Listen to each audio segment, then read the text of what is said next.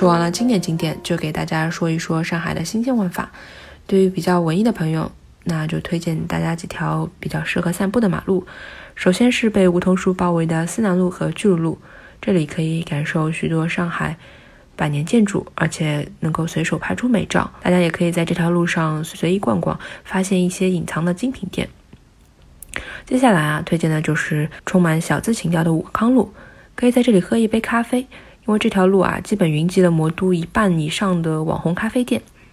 也可以看一看历时四个月修缮的武康大楼，嗷嗷造星，拍拍照。除了这两条小字的路呢，大家也可以选择上海最浪漫的甜爱路，可以与爱人漫步。传说相爱的人要是手牵手走完这条马路，就会长长久久。说完适合散步的马路，那么对于喜欢看书的朋友，上海也有许多值得一去的书店供大家选择。比如今年即将开放的 CNN 评出了全球最美书店鸟屋书店，就坐落在上圣心所的哥伦比亚乡村俱乐部。再比如开在两百三十九米高空的朵云书店，在上海中心的五十二层，既可以安安静静的看本书，也可以舒舒服服的俯瞰上海。还有瑞欧百货里美得像诗一样的中书阁，这里错落有致的书卷和宛若梦幻星空的天花板，也是为大家提供了一个非常好的空间。那么除了这几家，还有读者书店、箭头书局、光的空间、思南书局、大隐书局、延吉佑等等等等，值得消磨一整天的书店。所以喜欢看书的朋友们来上海一定不要错过这些书店啦。那么对于喜爱音乐演出的朋友呢，上海也绝对有许多好选择。喜欢交响乐的朋友可以去上海音乐厅听一场音乐会，喜欢话剧的朋友则可以去安福路的话剧中心看一场话剧。喜欢音乐剧的朋友呢，复兴路的文化广场可以随时听到很棒的歌剧。喜欢现场音乐的朋友则可以关注上海的草莓音乐节、迷笛音乐节，也都是上海夏天的固定项目。喜欢本地的朋友们呢，则可以去淮海路或者衡山路喝到散场，不醉不归。对于喜欢看展览的朋友呢，大家可以去淮海路 K 十一广场看看展，也可以去西岸美术馆、有关艺术中心、龙美术馆等等这几年刚开的新潮美术馆，去看看最新的画展或者艺术展。那么喜爱购物的朋友们呢，除了人民广场、陆家嘴、静安寺、五角场等等商圈，还有现在新开的许多潮流地标，比如 TX 淮海、Nico and 全球旗舰店，还有许多不被熟知的小路。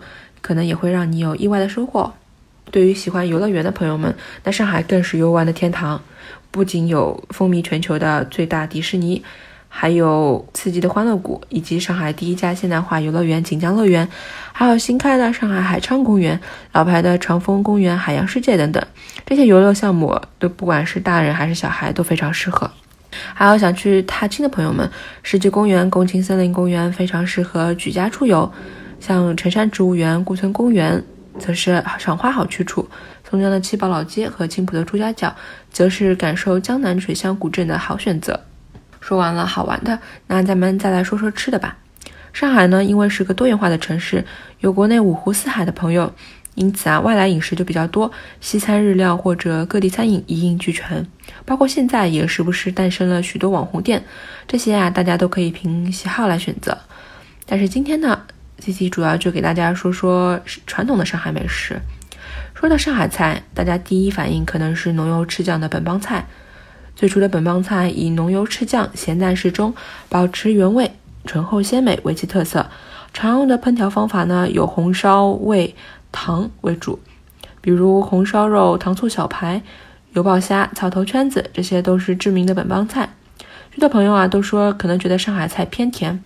但其实近年来，受世界饮食潮流趋于低糖、低脂、低钠的影响，本帮菜的油糖的投放量明显减少，以符合现代人的饮食口味。所以大家来到上海的话，也可以选择一些口碑比较好的上海餐厅，尝尝正统的本帮菜，一定会有你喜欢的菜。那么除了家常的本帮菜，上海众多的小吃点心其实也是一绝。比如早饭的四大金刚，在上海是早餐必备的。那么什么是四大金刚？其实指的就是大饼、油条、豆浆、粢饭。大饼其实在全国各地都有，上海基本就分两种，甜和咸。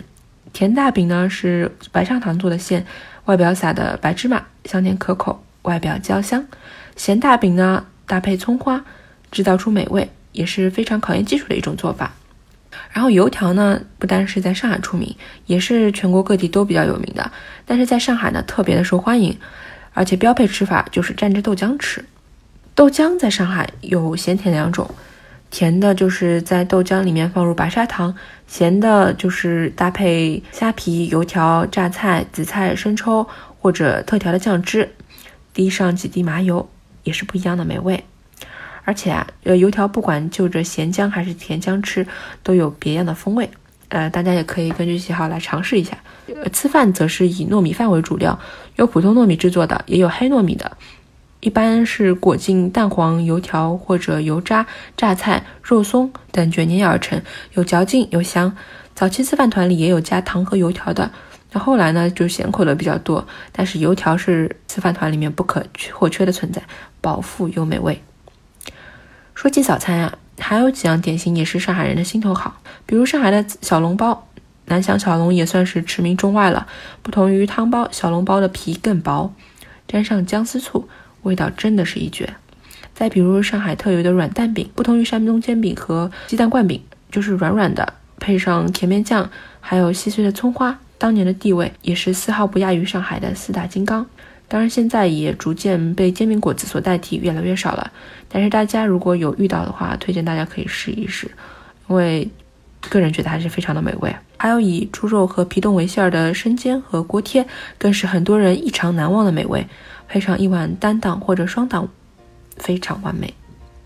除了生煎和锅贴之外，上海春风松叶楼的素菜包、海棠糕，以及不太常见的蟹壳黄等等，也都是非常有特色的美味点心。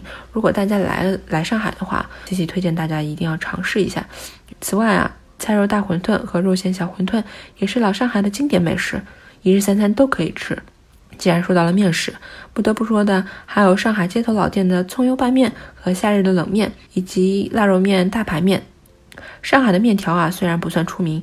但是这些普通的面条配上上海特色的浇头或者调料，也是值得大家一试的。再说说上海知名的糕团，一些老字号，比如杏花楼、王家沙和乔家山，相信大家都不陌生。逢年过节，这里也都是大排长龙。比如元宵节的汤团、清明节的青团、重阳节的定胜糕、中秋节的月饼，都是大家的首选。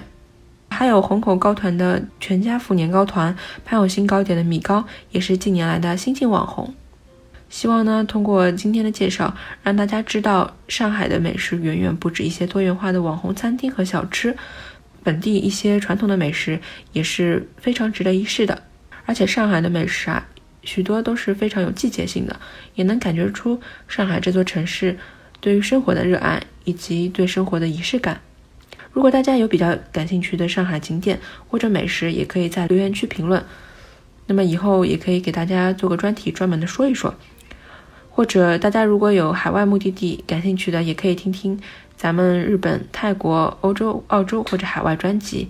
然后也可以在中国专辑中找到其他的一些热门目的地攻略，比如西安、厦门、成都等城市。最后呢，如果大家想用眼睛或者耳朵旅行，也可以关注微信号“携程旅行顾问”，实时掌握咱们听见旅行的实时动态。谢谢大家的今天的收听。